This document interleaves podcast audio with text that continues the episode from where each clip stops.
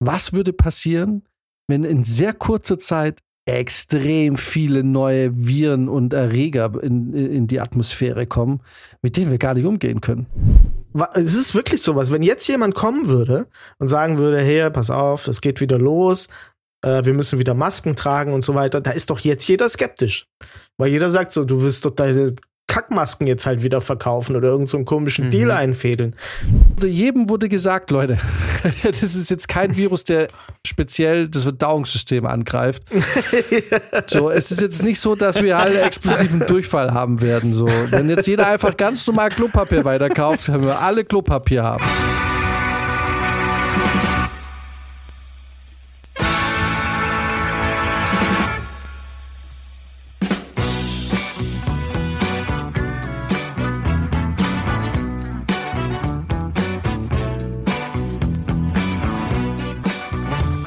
Jetzt sind wir im Januar, dem Montag des Jahres. Und ich fühl's. Oh, ich sag's dir, am zweiten, ne? Also am ersten und zweiten. Ich habe so oft an Jan denken müssen, wie er gesagt hat, so das ist der Montag. Das, es war so ein krasser Montag. es war wirklich so heftig. Direkt am ersten habe ich gedacht, du kannst nicht mehr aufstehen. Wieso, wieso schaffst du keine Silvesterpartys mehr, ohne sozial komplett ausgebrannt zu sein? Was ist los mit dir? Am ersten bin ich nicht mal vom Sofa aufgestanden. So, ich habe einfach irgendwelche Sachen geguckt, egal was. Ich weiß auch nicht mehr, was ich geguckt habe. Ich habe gehofft, dass mein vegetatives Nervensystem weitermacht mit Atmen und so. Das, das war wichtig. Ansonsten war mir alles scheißegal. Am zweiten habe ich dann so langsam angefangen, Teller in die Spülmaschine zu stellen. Mein Gott, das klingt so, so hätte ich es auch gern gehabt. Genauso mit dem 1. Januar rumliegen, Filme schauen und so. So stelle ich mir meinen 1. Januar auch vor. Ich habe eine ganz, ganz dumme Entscheidung vor ein paar Wochen getroffen. Der Max droppt jetzt, dass er eine Freundin hat. Nee. nee. Es war im Endeffekt schon trotzdem nett, weil ich Silvester, äh, Silvester über in Wien gefeiert habe. Ähm, nee, aber wir sind dann am 1. Januar wieder zurück nach München gefahren. Und äh, wenn du natürlich ein Airbnb hast, dann kannst du da nicht nachmittags um vier irgendwie erst fahren, sondern musst halt vormittags schon raus. Jetzt haben wir schon gnädigerweise irgendwie äh, eine Toleranz bekommen und mussten erst um zwölf gehen, aber das ist halt trotzdem scheiße. Bist da trotzdem verkatert und alles. Und mein 1. Januar hat eigentlich immer gleich ausgesehen, dass ich irgendwo auf einem Sofa lag oder bei mir zu Hause und den ganzen Tag einfach nur Herr der Ringe geguckt habe. Hm. Von morgens bis abends. Geil, Pizza bestellt. Das ist mein 1. Januar. Und das ging nicht. Und wisst ihr, was ich dann Verrücktes gemacht habe? Am 2. Januar habe ich dann abends angefangen, mit Paul zusammen 48 Stunden Wasser zu fasten. Sprich quasi 48 Stunden lang nichts essen, nur Wasser trinken Genau. Ich habe so was ähnliches gemacht. Ich habe ähm, seit, eigentlich seit, ja, seit Weihnachten äh, habe ich Keksfasten gemacht. Ich habe nämlich nur Kekse gegessen. Ungefähr bis, bis sie leer waren jetzt am 2. Januar oder so. Und ich sage euch, das ist nicht gesund. Also der Körper sagt einem dann auch irgendwann, nee, hör mal jetzt auf. Das ist einfach keine gute Idee. Oh äh, Gott. Habt ihr, äh, ihr habt ja sicher den, äh, den, also also, mir war das dieses Jahr zum ersten Mal wirklich bewusst, dass es so ist, aber die Leute waren verrückt, was Feuerwerk anging. also es war hier, wir waren äh, als ähm, 28. im V-Markt in München. Es ist, so, es ist so ein, es ist frei zugänglich für alle, ist aber vom Aufbau und von den Dimensionen her eher so wie so eine Metro. Also ein mhm. riesiger Markt. Ich gehe voll gern hin, weil es da total viel verschiedenen Kram gibt, eine mega lange frische Theke und so. Also ziemlich geil eigentlich. Und die hatten, glaube ich, 10 Meter Biertische aufgestellt, nur mit Feuerwerk. Ich war zwei Tage später nochmal drin, alles ausverkauft. Alles weg. Dann habe ich, dann habe ich auf Social Media nur Videos gesehen von Leuten, die sich mehr oder weniger, also die, die Lidl und Aldi-Filialen und was weiß ich auseinandergenommen haben, um an Raketen zu kommen. Ich habe an Silvester, da lagen haufenweise Batterien auf dem Boden. Also, das, das, mir sind im V-Markt Leute entgegengekommen mit Einkaufswegen voller Munition. Die, die haben locker vierstellig ausgegeben für Feuerwerk. Ich dachte mir, ja. ist es schon immer so? Oder ist es dieses Jahr extrem?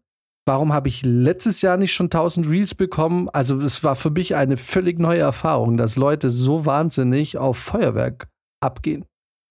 Ich fand's auch, oder? Also, diesmal war es irgendwie krass. Ich, ich meine, ich kaufe seit Jahren kein, kein Feuerwerk, aber diese Black Friday-Böller-Mentalität da irgendwie im Lidl äh, vor den Toren zu stehen und die Scheiben einzuschlagen, damit man noch den letzten Böller irgendwie da rauskriegt.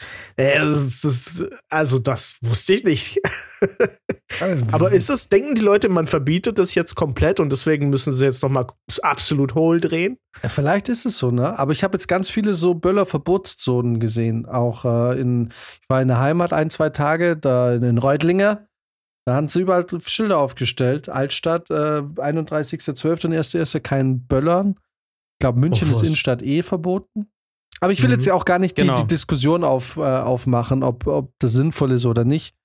Äh, ich fand nur den Ansturm, fand ich total mad. Voll. Äh, dadurch, dass es eben aber gerade so in den Großstädten also hab, ja auch teilweise verboten ja. ist, in der Innenstadt äh, bilden sich jetzt also richtige Ballungsräume, wo die Leute dann wirklich schießen, als gäbe es keinen Morgen mehr. Also ich weiß noch, Maxim hat mich angerufen und ich dachte, der ruft mich da aus der Ukraine an, aber der war nur auf dem Olympiaberg. da ging es ab. Das, wirklich, das kannst du dir nicht vorstellen. Okay. Wir hatten ja. ja. Können wir das Böllungsräume nennen? Böllungsräume. Ja, wir waren ja zum Beispiel letztes Jahr in, in Hamburg am Hafen und das war ja komplett gestört auch. Also das war ja, das waren ja nicht nur Böller und Raketen, mit denen die da rumgeschossen haben. Äh, da sind die Leute auch mit ihren Schreckschussknarren rumgelaufen. Ja, okay, das ist natürlich krass. Da wurde wirklich alles entladen, was du entladen kannst. ich bin auch nicht der große Böller-Typ. Ich muss sagen, ich verliere immer nach 10 Minuten die Lust daran. Also, selbst wenn ich für 1000 Euro Böller und Raketen kaufen würde, ich meine, wenn du dann die 30. Rakete anzündest, denkst du irgendwie, Also dann bin ich schon am überlegen, wie kann ich das jetzt effizienter machen? Also wie kann ich da vielleicht eine Lunte legen, die gleichzeitig zehn Raketen anzündet, damit die ganze Sache ein bisschen beschleunigt wird. Aber witzig, war das in San Diego? Hab's mitbekommen, wo durch einen Computerfehler eine 18 Minuten lange Feuerwerkshow einfach in 25 Sekunden abgeschossen wurde. das war einfach nur ein riesiger Feuerball. oh Gott. oh, das ist ja geil. Ich finde was, was, was hier ein bisschen fehlt. Guck mal, das ist eigentlich richtig dumm. Wir fangen hier wieder an, Sachen zu verbieten, ohne dass wir geile Alternativen anbieten. Es gibt nämlich doch diese geilen Drohnenshows, diese da in, in, in Seoul und was weiß ich, ne, Korea, Japan, China, wo die da so Drachen so flieg, äh, an den Himmel projizieren mit Drohnen, die dann da so fliegen und was alles mega krass aussieht da bräuchte ich jetzt auch keine Böller mehr, wenn, wenn ich da halt so geile Flugkörper einfach habe, die das alles machen können. Stimmt. Ich muss aber noch mal kurz korrigieren. Anscheinend, äh, es wurde jetzt so, ich habe das so verstanden, dass das jetzt passiert ist, aber anscheinend schon elf Jahre her. Es war wohl 2012 in San Diego. Trotzdem witzig. einfach nur ein riesiger Lichtblitz. ja, einfach verrückt. Einfach 18 Minuten äh, Feuerwerkshow in 25 oh Sekunden. Allein. Das Bild schon. okay, das ist oh wirklich Gott. geil. Ja, äh, Leute, komm, also wir sind jetzt im neuen Jahr. Ja. Was denkt ihr? Es ist, die Ereignisse haben sich ja auch überschlagen. Und äh, habt, habt ihr mitgekriegt, in Japan zum ersten ersten pünktlich ein Riesenerdbeben? Ja, Mann. Mhm. Ich habe mir überlegt, weil so die Ereignisse, auch die Umweltereignisse sich so überschlagen, so, was glaubt ihr, was für einen Ausblick haben wir denn auf 2024? Ich meine, guck mal, ich habe mir mal kurz rausgesucht, was 2023 alles passiert ist und jetzt schon zur Jahreswende. Am 1.1. Erdbeben in Japan. Ja. Sommer 23 Hitzerekorde weltweit. Dezember 23 Schneerekord in München. Ja, also wir erinnern uns, das ist nur gar nicht so lange her. Ein absolutes Chaos. Mhm.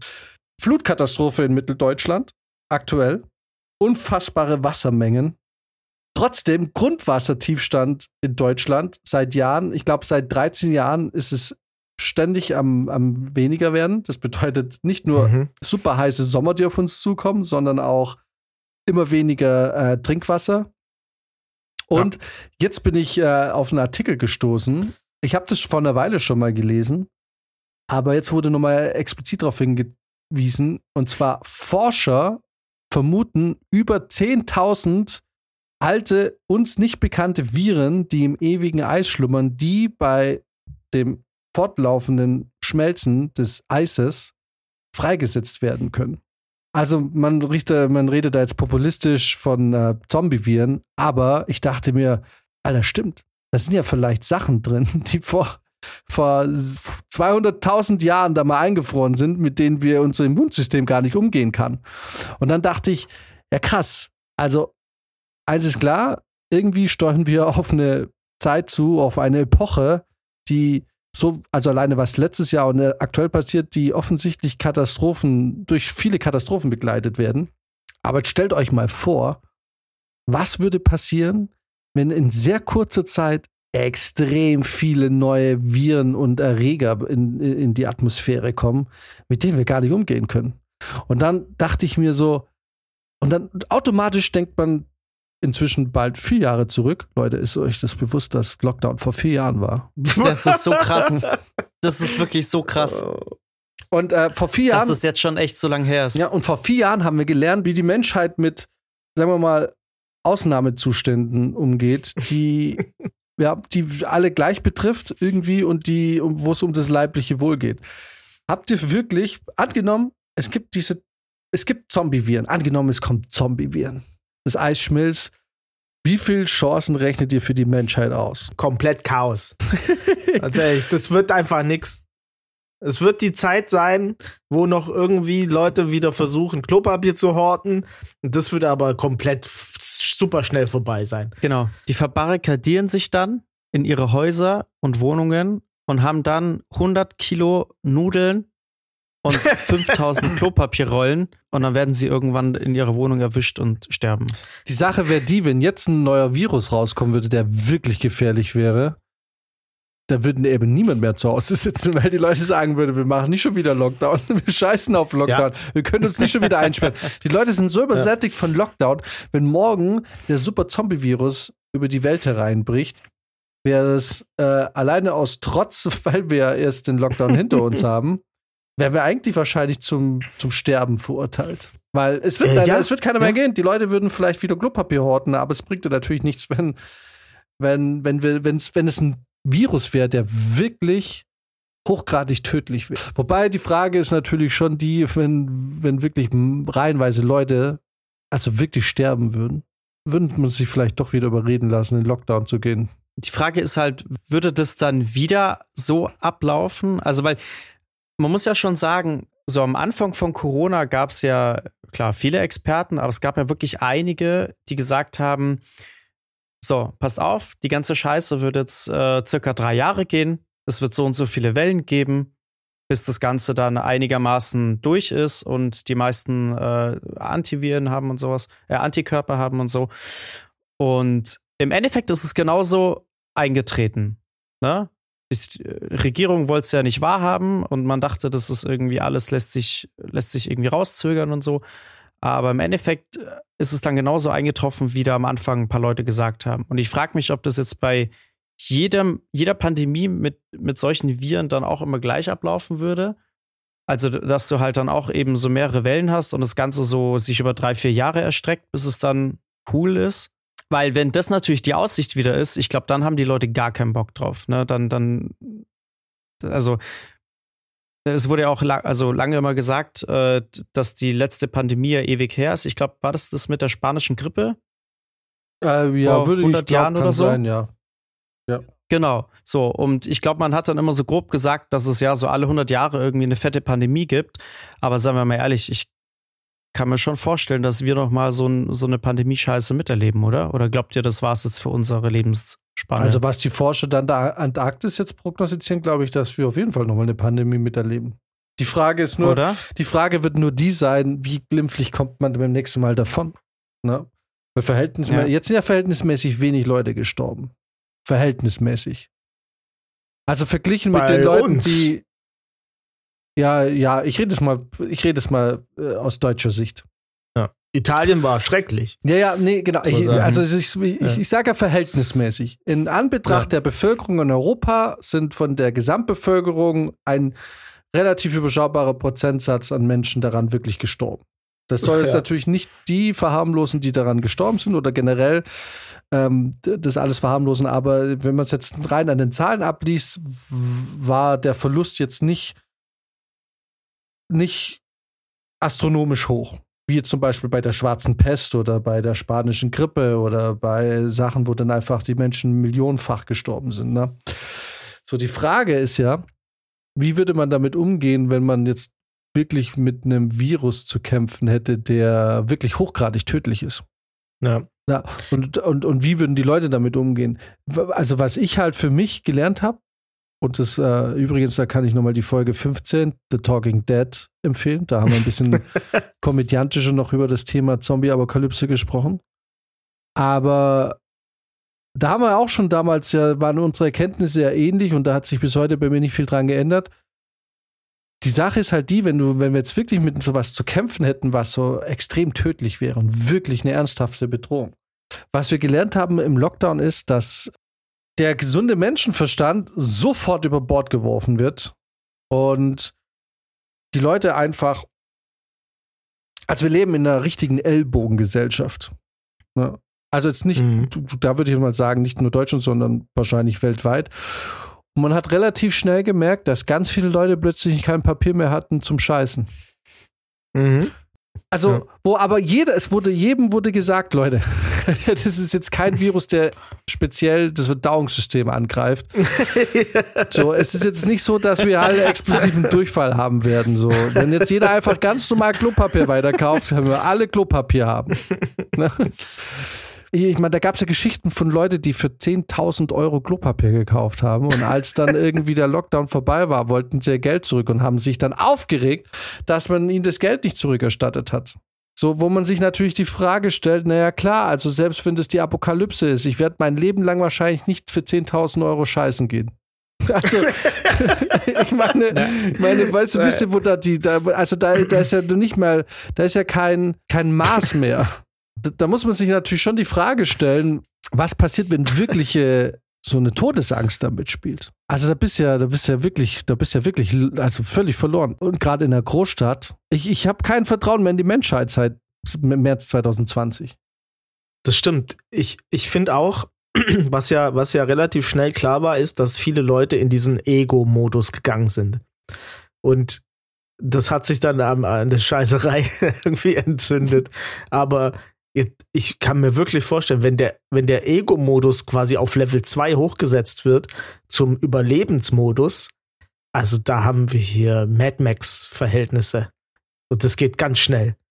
Das geht ruckzuck. Ja, vor allem, es ist ja, es ist ja wirklich schon erschreckend gewesen, dass es nicht nur dieses Ellenbogen raus, ich kaufe jetzt den Scheiß so viel ich will und der nach mir kriegt nichts mehr, scheißegal. Die Leute sind auch wirklich aggressiv geworden. Also da gab es ja Leute, die haben sich um Sachen geprügelt. Also das, da ist ja wirklich physische Gewalt angewendet worden um Dinge. Ähm, und das waren jetzt wirklich noch banale Sachen. Aber wie du schon sagst, wenn, wenn das jetzt noch mal eine Stufe hochschraubt, äh, dann dauert es da nicht mehr lange, bis die Leute für Dinge töten. Für Nudeln. Ja, oder für Klopapier. ja. Kauft euch so ein scheiß BD. Das ist so ein, naja, so ein kleine Tour. Bringt ja aber auch nichts, wenn plötzlich die Stromversorgung irgendwie die, zusammenbricht. Die Po-Dusche. Ja, so eine Po-Dusche. Das kannst du einfach so. Ich meine, das ist kacke, wenn dann das Grundwasser auch fehlt. Für, für naja, oder Leute, nennt euch einfach gesünder. Dann müsst ihr euch auch nicht, dann ist es auch nicht jedes Mal irgendwie. Ähm, aber, so ein Bad. ja, aber jetzt guck mal ganz ehrlich. Was mich halt immer noch nicht loslässt, ist, dass es Menschen gab, die irgendwie 10.000 Euro oder 10.000 Dollar für Klopapier ausgegeben haben. Guck mal, lass uns mal hochreden. Äh, guck mal, angenommen, du, angenommen, du bist jetzt jemand, der sehr viel Wert darauf legt, dass sein Hinterteil möglichst vierlagig irgendwie gereinigt wird. Ne? Und was kostet, sagen wir mal, 4,50 Euro, okay? Ja. So, da sind dann acht Rollen drin. Bei, sagen wir mal, bei einer Person bei durchschnittlichem Verbrauch, sagen wir mal, brauchst du eine Rolle in der Woche, oder? Ich brauche natürlich wenig, aber da gibt es bestimmt einen Durchschnitt. Warte mal, wie Ich, ich würde jetzt mal sagen, eine Rolle pro Woche. Lass uns mal von einer Rolle mhm. pro Woche ausgehen. Okay? Okay, das bedeutet, okay, okay. Das heißt, du brauchst du quasi acht Rollen, reichen dir genau zwei Monate. Okay? Ja. Wie viele Kalenderwochen gibt's? 52. Also 52. Also 52 Wochen. Rollen, ne? Ja, genau. Rollen, mal sagen wir ja. mal, das ist das, ist das äh, Luxuspapier sagen wir mal 4,50 Euro. Ich glaube, das ist ein, weiß es gibt bestimmt noch teureres, aber sagen wir mal 4,50 Euro ist hochpreisiges Papier, ne? Das heißt, du verbrauchst 6,5 Verpackungen im Jahr. Ne? Ja. Mal 4,50 Euro. Das bedeutet, du gibst im Jahr 29,25 Euro für Klopapier aus. Das ja? ist echt gar nicht so viel. Das ist nicht so viel. Das bedeutet, wenn ich das durch 10.000 rechne, dann hast du für 10.000 Euro 341 Jahre lang Klopapier.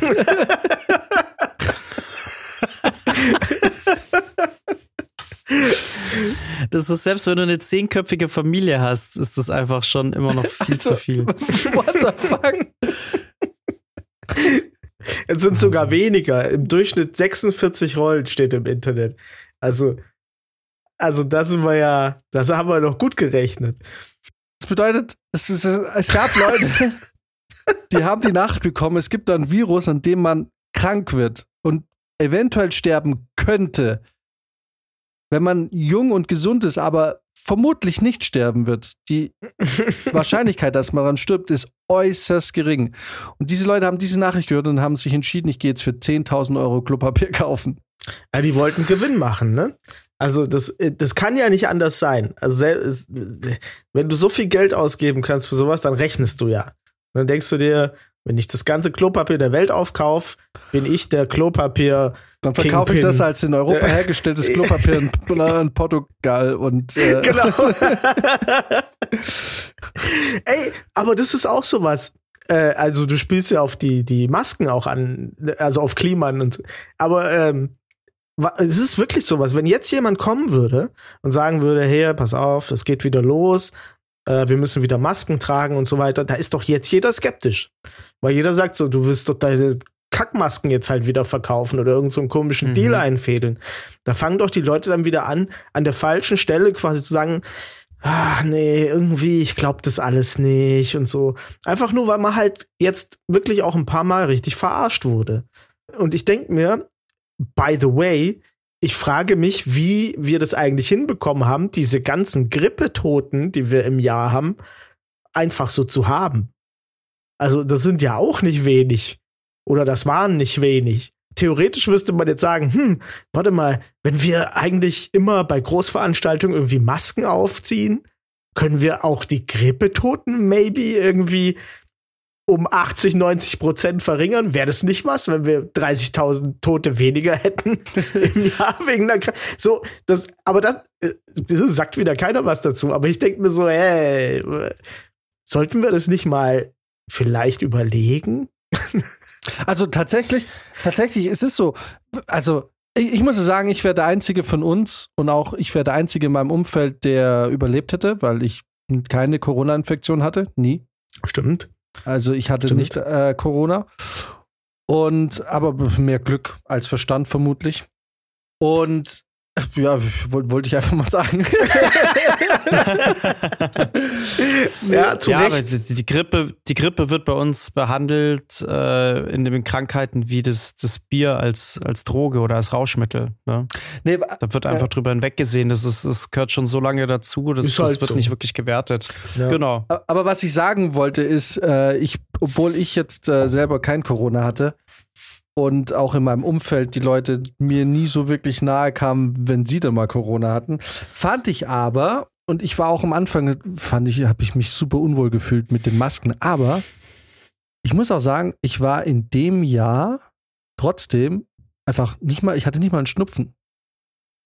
Exactly. Also, äh, ich war so gesund und Jetzt ist natürlich so eine Sache. Einerseits merkt man vielleicht auch, dass das Immunsystem halt auch ein bisschen, ne, also es ist immer gut, wenn auch ein bisschen Schmutz in der Luft ist sozusagen. Aber gleichzeitig dachte ich mir auch, ich weiß ja zum Beispiel, die Japaner, die machen das ja schon, schon ewig so, ne? Wenn da jemand krank ja. ist, dann geht er mit Maske raus. Und ich, es ist halt so wie in Europa, es war aber auch klar, es war auch klar, dass dieses sich nicht die Hand geben und so, dass das sofort wieder kommen wird, wenn das mal vorbei ist. Ne? Äh, ich hatte mich ja schon ein bisschen drauf gefreut, dass sich dieses ständige sich die Hände geben und so, dass es vielleicht mal aufhört. Aber irgendwie hatte ich gehofft, weil ich es irgendwie dann doch für eine gute Idee fand, dass wenn Leute einfach krank sind, nicht einfach ihre Krankheitserreger durch die Gegend husten, sondern vielleicht einfach zukünftig, wenn sie krank sind, mit einer Maske rausgehen. Und dass dieses Bild von Menschen, die Masken tragen, vielleicht jetzt nicht sofort so ganz absurd wird, sondern vielleicht ein bisschen ein Teil wird. Ich weiß, dann gibt es wieder diese Querdenkerschiene, die das jetzt alles verteufelt und so und die sagt, äh, irgendwie man macht sich Maulkorb. dazu Marionetten und Maulkorb. Aber Fakt ist doch der, dass es sehr viel weniger Grippeinfektionen gab in der Zeit. Ja. Also ganz viele Menschen sich einfach nicht angesteckt haben. Das, auch ich habe es an mir gemerkt. Ich war nicht, also gar nichts, nichts, null, kein Schnupfen, nichts. Es, es war wirklich, ich habe da, ich glaube, zwei Winter komplett ohne Erkältung durchgezogen. Und ich hätte mir ein bisschen gewünscht, dass, dass die Sache wenn Menschen halt dann krank sind, dass die geblieben wäre, dass man sich da einfach eine Maske dann aufzieht, wenn man einkaufen geht oder in die Bahn geht. Man muss ja jetzt nicht auf der Straße von mir damit rumlaufen, aber in diesen geschlossenen Räumen wie U-Bahn oder im Supermarkt, dass man sich da einfach äh, eine Maske aufzieht. Also ja. ich sehe tatsächlich ganz wenige Leute, die das machen. Da freue ich mich mittlerweile auch fast so ein bisschen drüber, wenn ich das sehe, weil ich mir denke, okay, cool, derjenige, der hat irgendwas, und wenn es nur ein Husten ist oder so. Und der denkt da jetzt so ein bisschen mit. Ich glaube, die haben nur Schiss also vor der aktuellen Corona-Welle, die ja nach wie vor herrscht, ne? Oder das. Es ist halt, ich finde, man ist schon auch immer noch sensibel für sowas, weil ich jetzt auch die letzten Male öfter in der S-Bahn und U-Bahn war, die dann doch recht voll war. Und dir fällt es sofort auf, wenn da so ein warmer Mock drin ist. Also ich hatte das Gefühl, das ist die Jahre davor äh, nie so aufgefallen. Ich habe das nie so wahrgenommen. Aber seit Corona merke ich das sofort, wenn eine Luft in irgendeinem Raum nicht gut ist oder es stickig ist. Und ich denke mir sofort so, boah, krass, das ist jetzt hier, hier, hier können die jetzt richtig gedeihen, die, die Bazillen. Ne? Und das ist mir dann schon manchmal auch so ein bisschen unangenehmer. Also ich, ich stehe dann auch immer gerne an der Tür, wo ich das Gefühl habe, da kommt dann trotzdem bei jeder Station ein bisschen frische Luft rein aber ich könnte mich da nicht mehr irgendwo äh, mitten ins Abteil hocken, wenn da so eine schlechte Luft ist, weil ich mir denke, ja, dann wirst du ja safe krank. Man ist schon ein bisschen sensibilisiert ja. für schlechte Luft, ja. was es eigentlich wirklich weird macht. Ne? Also. Aber, aber trotzdem hat man irgendwie so eine Trotzding, ne? Irgendwie so dieses, nee, ich, irgendwie, ich könnte mir selber auch eine Maske aufziehen, aber ich tue es ja auch nicht. Also ich bin jetzt nicht krank, aber ich könnte mir auch selber, aber ich, ich weiß was, also ich verstehe voll, was Max sagt, weil ich war letztens auch in der U-Bahn unterwegs und da kamen dann auch vereinzelt wieder Menschen mit einer Maske rein. Und ich fand es gar nicht, also ich, für mich war das gar nicht so äh, mit einer Maske, sondern für mich war es immer noch eine Normalität. Und ich dachte mir irgendwie so, mein erster Gedanke war, boah, jetzt einfach vielleicht doch auch ab und zu nochmal eine Maske, wenigstens für die U-Bahn. Dass du dann, weil es gibt so viele Leute, die da rumrotzen neben dir und rumhusten. Und bei mir war es gerade vor Weihnachten, dachte ich so, ich will auf gar keinen Fall vor Weihnachten jetzt krank werden. Auf gar keinen Fall. Und, dann, und ich habe ja wirklich, die letzten Tage habe ich dann noch versucht, wirklich nur mal zu Hause zu bleiben, weil ich mich auf gar keinen Fall irgendwo anstecken wollte. Über die Feiertage. Und dann musste ich aber doch noch mal ein, zwei Mal los und war eben in der U-Bahn und dachte mir jedes Mal, wenn ich dann Leute mit der Maske gesehen habe, dachte ich, scheiße, ich hätte vielleicht doch noch mal eine mitnehmen sollen. Fakt drauf. Egal, was die Leute jetzt denken. Sie siehst halt vielleicht in für die aus wie ein Spacko. Aber ich habe jetzt einfach auch keinen Bock, krank zu werden.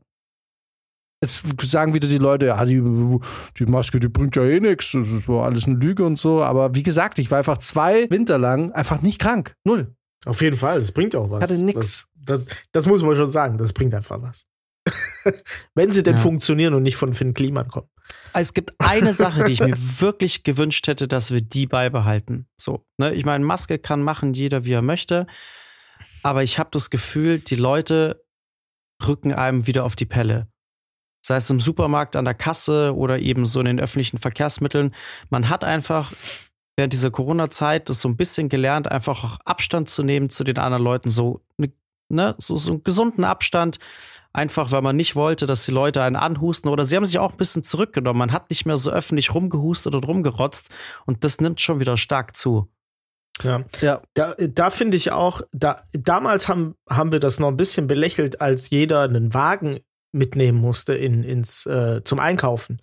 Ihr noch erinnern? Da, da durfte man nicht in den, in den Supermarkt gehen, äh, ohne einen Wagen, damit man den Abstand einhält. Und ich denke mir heute, ja. Ja, verfickte Scheiße. So dumm war es gar nicht. Also, das würde manchen wirklich gut tun, wenn die auch auch wenn die einen beschissenen leeren Wagen vor sich her äh, schieben müssten. Äh, einfach, weil es wirklich so ist. Mir, mir ist das auch schon aufgefallen. Nur, ich muss sagen, ich bin da äh, schmerzfrei mittlerweile. Ich bin kein sehr sozialer Mensch, was Fremde, äh, was Interaktion mit Fremden angeht.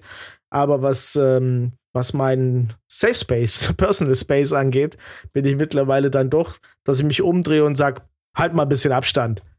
Echt, ja? Und das funktioniert, ja, das funktioniert Krass. auch. Das funktioniert auch, das ist super. Ich bin auch, äh, als ich jetzt letztens ähm, für Weihnachten habe ich ja ein Auto gemietet, mit dem ich in die Heimat gefahren bin. Das ist immer in so einem, in so einem Kabuff musst du das da machen. Ne? Es ist halt so ein Glaskasten. Mhm. Immer mhm. scheiß Luft drin. Ich gehe da rein, die Luft ist furchtbar, ich mache einfach die Tür auf und mache den Fuß dazwischen. Oder sind halt zwei Leute drin, die mich dumm angucken. Dann sage ich so, ja, ich lasse ein bisschen frische Luft rein. Also, ich denke mir aber, ja, was sollen sie denn machen? Sollen sie mich jetzt da wegzerren? Ja, dann, dann habe ich denen gute Luft beschert für, für die Zeit. Keine Ahnung. Was ja. wollt ihr tun? Ganz ja. ehrlich. Aber was glaubt ihr denn? Guck mal, also, es ist so.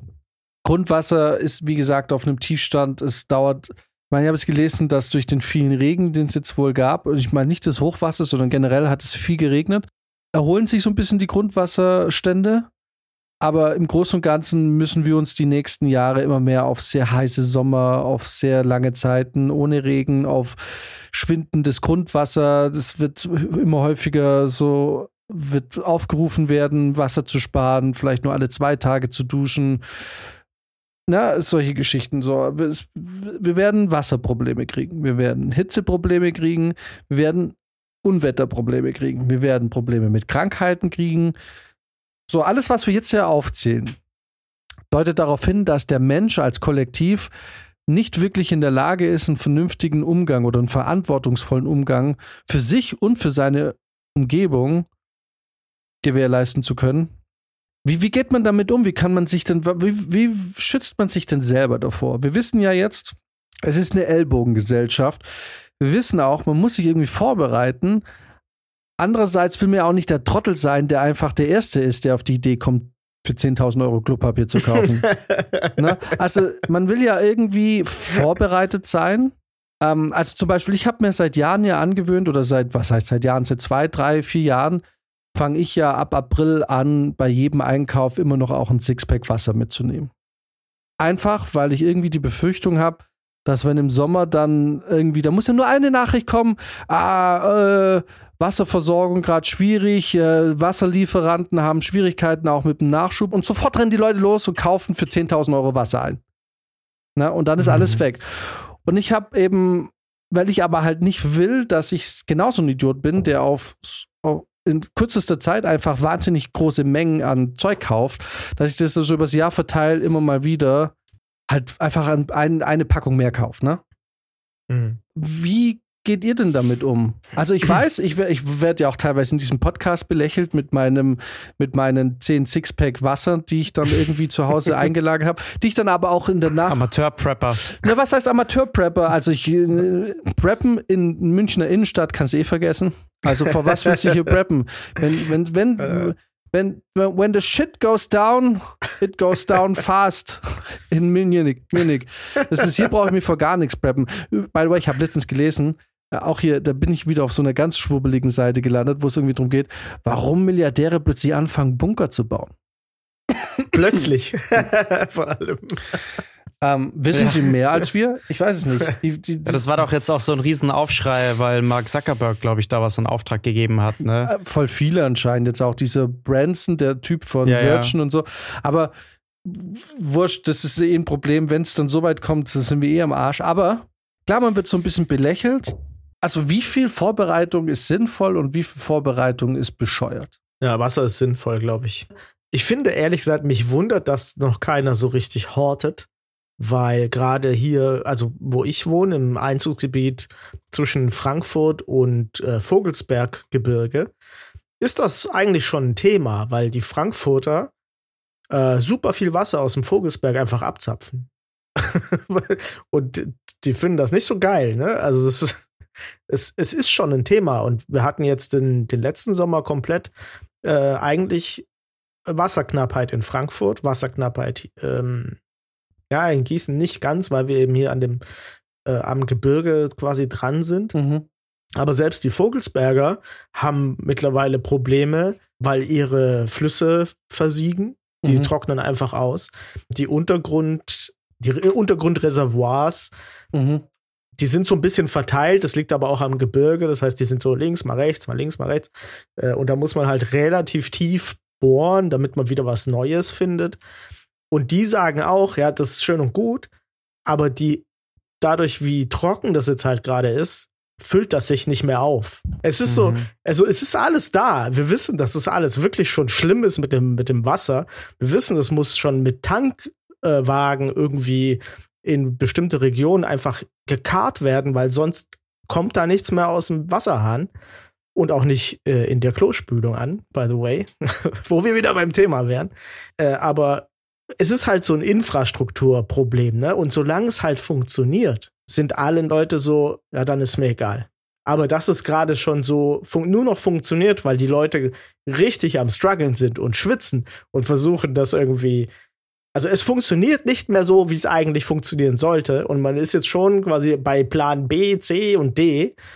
Aber solange das quasi noch irgendwie gewährleistet ist, sagen alle, das ist okay.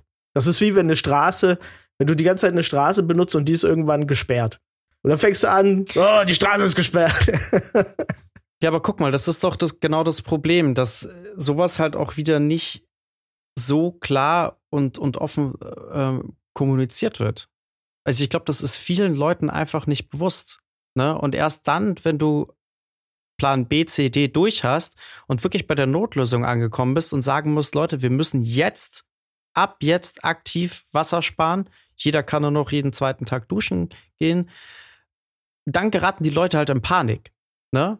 Weil dann ist da auf einmal eine Notlage da und dann beginnt eben so eine Scheiße. Also ich glaube, du musst es halt einfach viel früher, in einem früheren Stadium, den Leuten auch breit gefächert bewusst machen. Sonst stehen die auf einmal vor so einer vollendeten Tatsache und äh, wissen sich im Endeffekt nicht anders zu helfen, als es solch eine Panikreaktion. Ja, aber ich, also es scheint für mich, dass das gar nicht funktioniert. Also wie ich das jetzt so in der letzten Zeit beobachtet habe, ist es eher so, dass Leute, solange es nicht akut ist und sie wirklich betrifft, dass es denen scheißegal ist. Egal was. Und ich weiß genau. nicht, in, ja, und, und sobald, sobald es die wirklich einschränkt und sobald sie merken, oh, hier kommt kein Wasser mehr aus dem Wasserhahn, dann geht's richtig an. Also genau so ist es halt, ne? Also man liest jetzt auch jetzt mit den Leuten in Niedersachsen, ja, Hochwasser, ja, blöd. Und aber, na, das halt kann passieren so. Aber natürlich ist die Katastrophe immer dann da, wenn es dann halt vor der eigenen Haustür passiert. Ja. Und es ist auch immer so diese, ich meine, ich gebe mir immer wieder dieses gleiche Beispiel, aber es ist halt, finde ich, so treffend. Die Leute sind immer für Umwelt und alles besser und lass es machen und so und Dinge, solange sie eben halt nicht belästigt werden damit. Ne? Und man hat sich dann eben darauf geeinigt, wir alle müssen besser bessere Entscheidungen für die Umwelt treffen und wir alle müssen ein bisschen kürzer treten. Aber in der Realität war dieses kürzer treten halt einfach nur, okay, wir brauchen jetzt irgendwas, womit wir unser Gewissen äh, bereinigen können und wir uns sagen können, wir tun ja aktiv was für die Umwelt und dann hat man sich kollektiv auf das geeinigt, was den wenigsten Einfluss auf unseren Alltag hat und wir haben Strohhalme verboten. und ja. wenn es aber dann wirklich darum, darum geht, dass man eingeschränkt ist in seinem sonstigen Leben, dann äh, sei es durch, ich muss jetzt vielleicht, brauche jetzt fünf Minuten länger zur Arbeit oder was weiß ich, dann, dann wird es relativ schwierig. Ne? Also wir, ich hatte vorgestern so einen Moment, oder nee, gestern einen Moment, nee, vorgestern, waren wir bei Burger King und du kannst bei Burger King inzwischen entscheiden, also du kannst einen Einwegbecher nehmen oder einen Mehrwegbecher. Hm. Ja? Und zwei Sachen beim Mehrwegbecher sind halt die, du zahlst 2 Euro Pfand und du musst halt nach dem Essen diesen Becher vorne wieder abgeben und kriegst die 2 Euro zurück, ne? Die mhm. meisten Menschen nehmen trotzdem Einwegbecher, weil sie ja einfach zu bequem sind, sich die 2 Euro wieder zu holen. Also es ja, ist quasi minimaler Aufwand, bei dem man einen erheblichen Teil von zum Beispiel Einwegpapierbecher einsparen könnte. Aber die meisten Leute schon sagen, nee, ist mir zu viel Aufwand. Da muss ich aktiv was tun. Aber da auf, auf zum Beispiel auf Strohhalme zu verzichten, bei Strohhalme, ich benutze in meinem, äh, ganz ehrlich, außer wenn ich zum Beispiel in einem, in einem Fastfood-Restaurant bin, benutze ich nie einen Strohhalm. Ja. Ich benutze keinen Strohhalm. Es, für mich ist es super einfach zu sagen, ich, ja, lass uns die Strohhalme verbieten. Es ist wirklich so.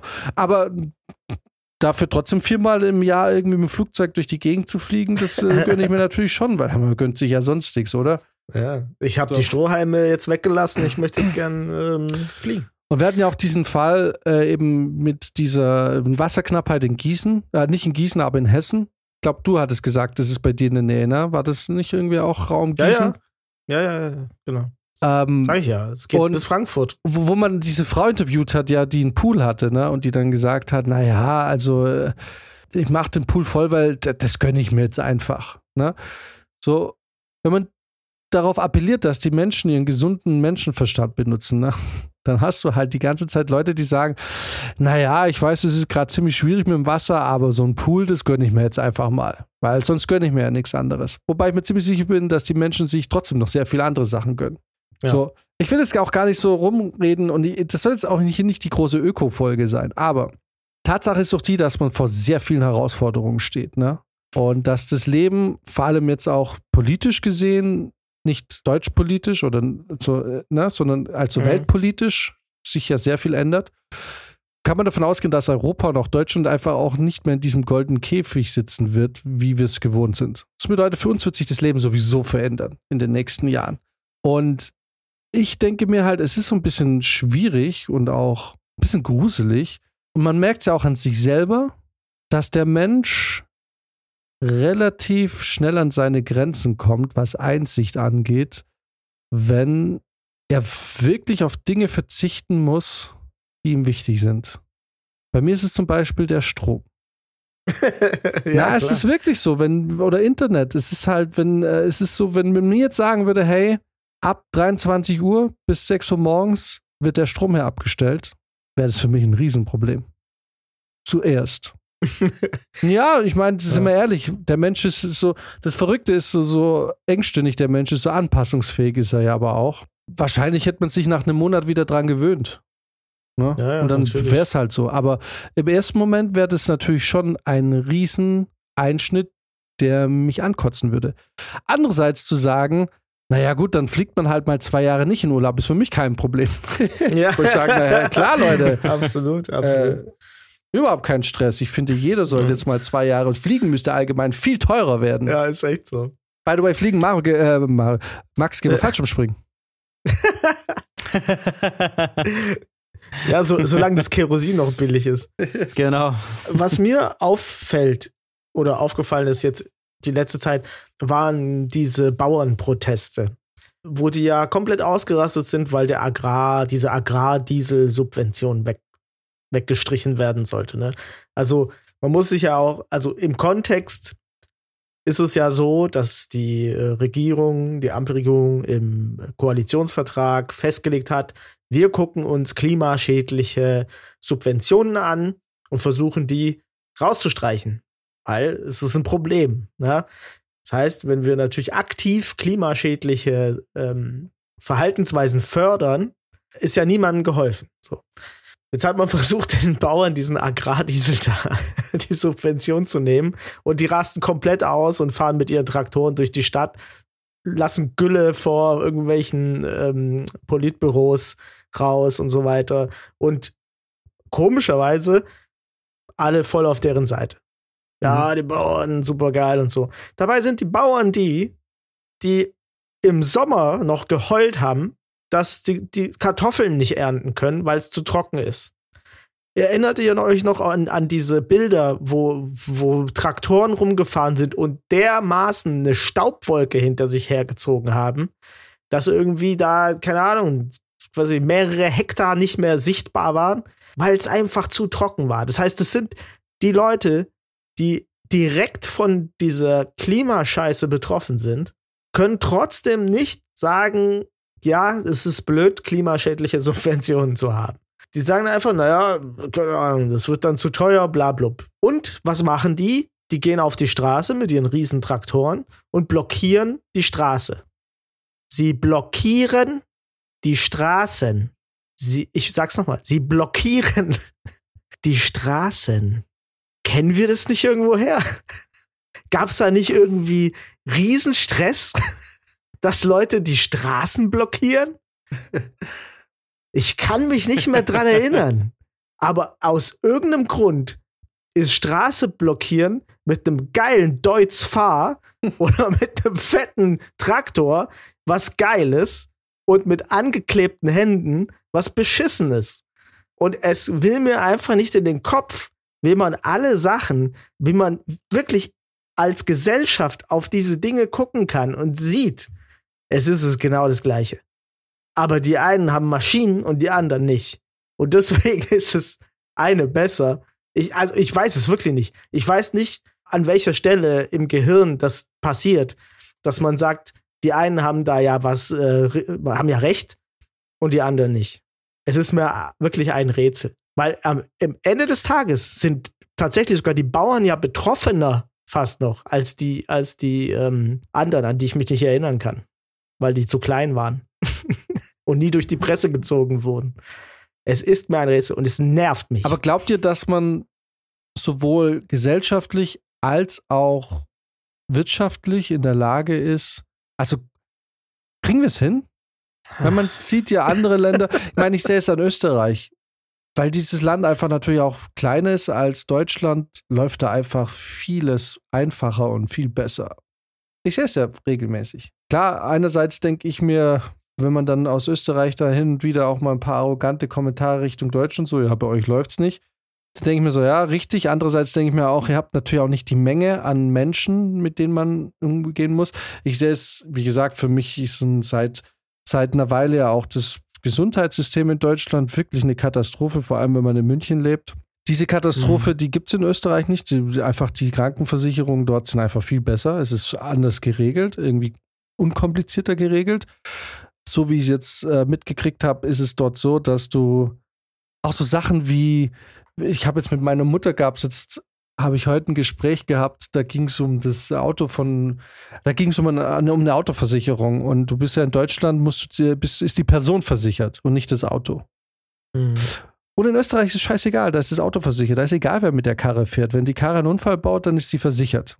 Hier ist es so, dass du jeden angeben musst, der mit diesem Auto fährt und jeder, der nicht bei der Versicherung angegeben ist, ist nicht versichert Ergo, wenn eine nicht versicherte Person oder eine nicht der Versicherung bekannten Person mit diesem Auto einen Unfall baut, gibt es keinen Versicherungsschutz. Ja. Ähm, generell auch was Krankenversicherung angeht, ist es hier viel kapitalistischer. Dass da Versicherungen in so einen Wettstreit miteinander treten. Also da dieses irgendwie, dieses Ringen um Kunden und so, das ist in Österreich alles nicht so. Und gefühlt ist es ein bisschen besser dort. Ich glaube aber, es ist halt auch einfacher dort, weil du nicht so viele Menschen hast. Deswegen, wir schauen auf Amerika rüber oder wir blicken auf Amerika und verurteilen Amerika so als Sauhaufen und als drittes Weltland. Andererseits haben die halt auch eine über eine Viertelmillion Menschen, die irgendwie verarztet werden müssen. Und das Problem, was ich halt sehe, ist, wenn ich jetzt München nehme und betrachte die Krankenversorgung in München, beziehungsweise die Versorgung für Kassenpatienten und Privatpatienten. Und ich nehme das und betrachte und nehme das für das große Ganze in Deutschland. Dann sehe ich da natürlich total viele Parallelen auch zu Amerika, was auch die Schwere zwischen Reich und Arm angeht. Weil, weil also, er, also wirklich, faktisch bist du in München als Kassenpatient bis am Arsch. Du bist teilweise bist du auf dem medizinischen Wühltisch. Ja, du, du, du kriegst so, du wirst in irgendwelche Ärztehäuser irgendwie, da hast du irgendwie das Gefühl, da wirst du so durchgescheucht. Teilweise wirst du auch, sie wurde auch schon mal angepumpt, warum ich jetzt hergekommen bin. Und andererseits, wenn du aber eine Privatversicherung hast, dann nehmen sich die, nehmen die dich überall auf. Jetzt habe ich am Weihnachten mit meinem Bruder gesprochen. Es ist für mich in meinem Alter inzwischen fast unmöglich noch, privatversichert zu werden aus, ich bezahle. Also nur nicht mal so, dass ich sage, ich bezahle euch, was ich will, aber die sagen einfach ganz klar, Alter, du bist, keine Ahnung, du bist jetzt 36, zeig uns mal deine Krankheitsgeschichte. Was hast denn du? Ach, ja. das und das und das. Ach, Rückenschmerzen seit zwei Jahren. Das kommt auch noch dazu. Vergiss es, Alter. Ja. Mhm. Kannst vergessen. Das bedeutet, für uns ist es inzwischen fast schon, also sehr schwierig, überhaupt noch eine private Krankenversicherung zu bekommen und dann auch noch für einen bezahlbaren Betrag. Also worauf ich hinaus will, ist, ähm, wir schauen so herablassend auf die Amerikaner. Gleichzeitig passiert es ja aber hier ja auch schon. Die Sache ist ja auch die, Deutschland ist ja auch immer so schnell dabei, Dinge mit Geld zu regeln. Ne? Ja, ja dann machen wir es halt teurer. Ja, aber wozu, wo, wohin führt denn dieses teurer werden? Das führt doch eigentlich nur dazu, dass die, die es eh leisten können, denen ist scheißegal. Und also, ne, also du, du, du, wenn du jetzt zum Beispiel heute, morgen sagst, Fleisch wird jetzt, kostet jetzt prinzipiell alles, was organisch Fleisch ist, ne, kostet 15 Euro pro Kilo. Ja, dann, dann, dann wirst du nicht den Fleischkonsum also du wirst an der Ideologie des Fleischkonsums nichts ändern. Du wirst es einfach nur von einem großen Teil der Bevölkerung wirst du einfach Fleischkonsum unmöglich machen und machst aus einem anderen Teil der Bevölkerung so eine elitäre Spitze, die sich Fleisch einfach leisten kann und das isst. Ne? Und so mit Blick auf diese Sachen frage ich mich halt schon, wo stehen wir denn da in Deutschland? An welchem Punkt oder wo, wo sind wir positioniert, um solche Sachen, die jetzt eben auf uns zukommen, auch wirtschaftlich, manchmal frage ich mich schon, kann man noch ruhig schlafen oder nicht? Weil man will sich ja auch nicht irgendwie aufhetzen lassen. Aber ich habe manchmal schon das Gefühl, weil ich ja diesen direkten Kontakt habe, das heißt jetzt nicht, ich will jetzt nicht die Kommentare hören, dann wander halt aus. Ich will ja schon gern hier, aber man muss natürlich schon auch mal so eine kritische Frage stellen können. Ja. Wenn man jetzt die Wahl hat und man lebt grenznah, zieht man vielleicht nicht doch direkt rüber nach Österreich, weil es da irgendwie, wenn man da besser versorgt wird oder was macht man? Ich will es auch nicht so, so ein rechtes Spektrum oder in so ein Querdenker-Spektrum irgendwie jetzt rücken. Wisst ihr, was ich meine? Ich will auch nicht sagen, oh, der deutsche Staat, das ist alles scheiße und so. Aber es sind einfach nur mal Herausforderungen und ich sehe einfach im Nachbarland, wie es da viel besser läuft. In Deutschland und in Österreich sind die gesetzlich Versicherten ja relativ hoch. Also in Österreich ist es ja irgendwie 99 Prozent oder so, äh, die, gesetzlich versichert sind. Und in Deutschland sind es 90 Prozent.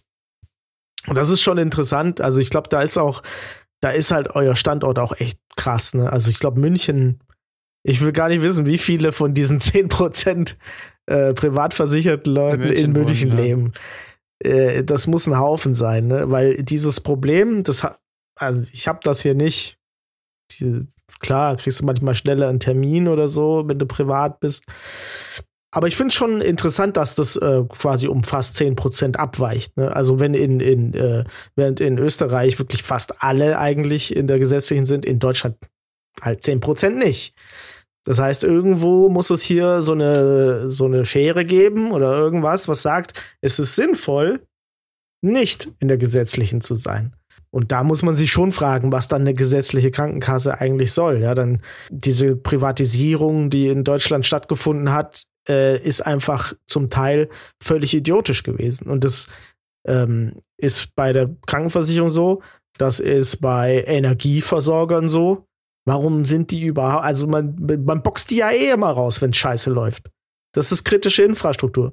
Energieversorger sind kritisch für unser Leben hier.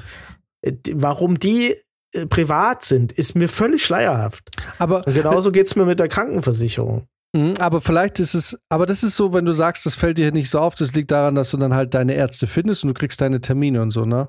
Ja. Aber was ja bei der Unterschied ist ja nicht nur das, dass du jetzt einfach die Ärzte oder bessere Ärzte kriegst, sondern ja auch die Behandlungsmethoden andere sein können.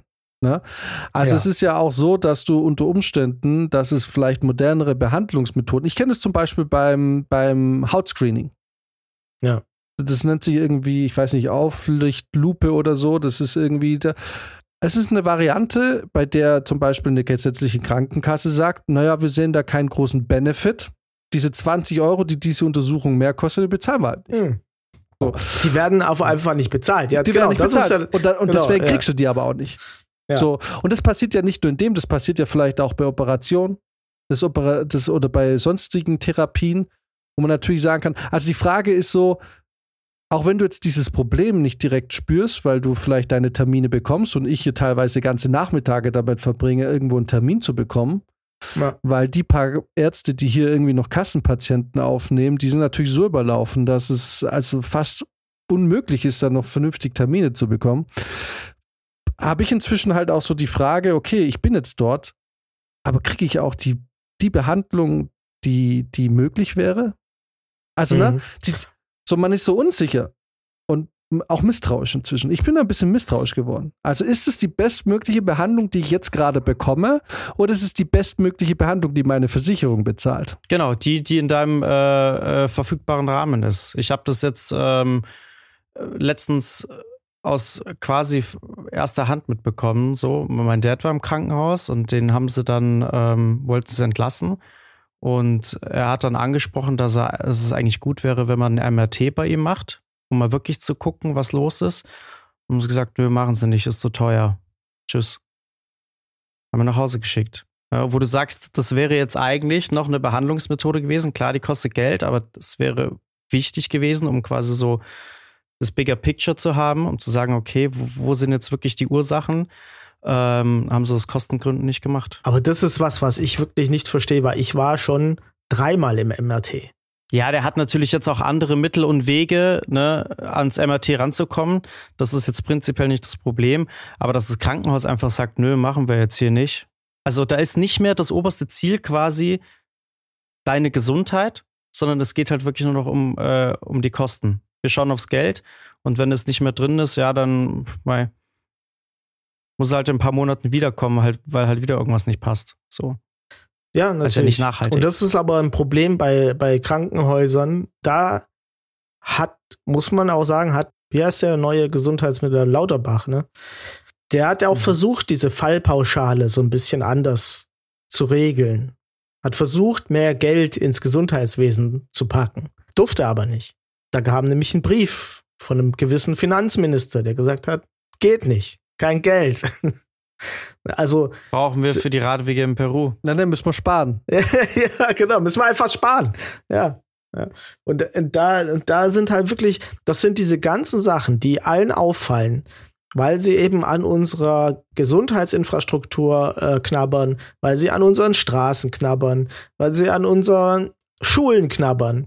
Die Schulen sehen scheiße aus, aber überall ist kein Geld da weil sie an unserer Kindergrundsicherung, die jetzt ja neu gemacht werden sollte, da, ey, am Anfang waren das 12 Milliarden oder was, die die da reinballern wollten. Ich weiß nicht mehr genau. Es sind ja Riesenzahlen immer, ne? Und was sind es jetzt? 1, sonst was. Ne? Einfach weil man sich da auch runterhandeln lässt die ganze Zeit, weil es halt immer, da ist kein Geld da. Also das war das Ding, wo, wo dann gesagt hat, es ist aber das letzte Mal, dass sie jetzt hier irgendwie in die Richtung was unterschreiben. Ja, genau. So, ne? Das letzte Mal, dass ich Sozialpolitik irgendwie mache. Also richtig übel eigentlich, ja. Aber das sind, mhm. das sind die Sachen, das sind die Stellschrauben, meiner Meinung nach. Das sind die Stellschrauben, die, ähm, die die AfD hochzieht, die diese ganzen, diese ganzen radikalen beschwichtigen würden. Ja, wenn es den Leuten hier gut gehen würde, wenn die sehen würde, hey, hier läuft alles. Meine Kinder können zur Schule gehen, der Park sieht okay aus, hier wird was gemacht. Niemand hat hier gerade das Gefühl, dass seine Steuergelder irgendwie da ankommen, wo sie irgendwas fürs Gemeinwohl tun. Und deswegen sind auch die Leute, diese äh, die ganzen AfD-Wähler sind auch deswegen so drauf, dass sie sagen, der blöden, die Migranten, die kriegen uns so ganz Geld und so. Weil das das Einzige ist, wo sie wissen, da geht Steuergeld hin. War das jetzt, habe ich jetzt gerade rausgehört oder bist du jetzt gerade so ein bisschen sächsische gerutscht? Ich wollte eigentlich Schwäbisch machen. Migrante. eigentlich, du hast vollkommen recht. Danke, dass du mich outgecallt hast. Ich habe einen Sachse nachgemacht, aber eigentlich ist es unfair, weil es gibt auch stabile Sachsen. Zuhauf die nicht so drauf sind. ah, voll. Ich kann nur, also, ich da, also da kann ich eine Lanze brechen für Sachsen-Anhalt, in der ich ja einige Wochen verbracht habe und mit vielen Menschen in Kontakt war.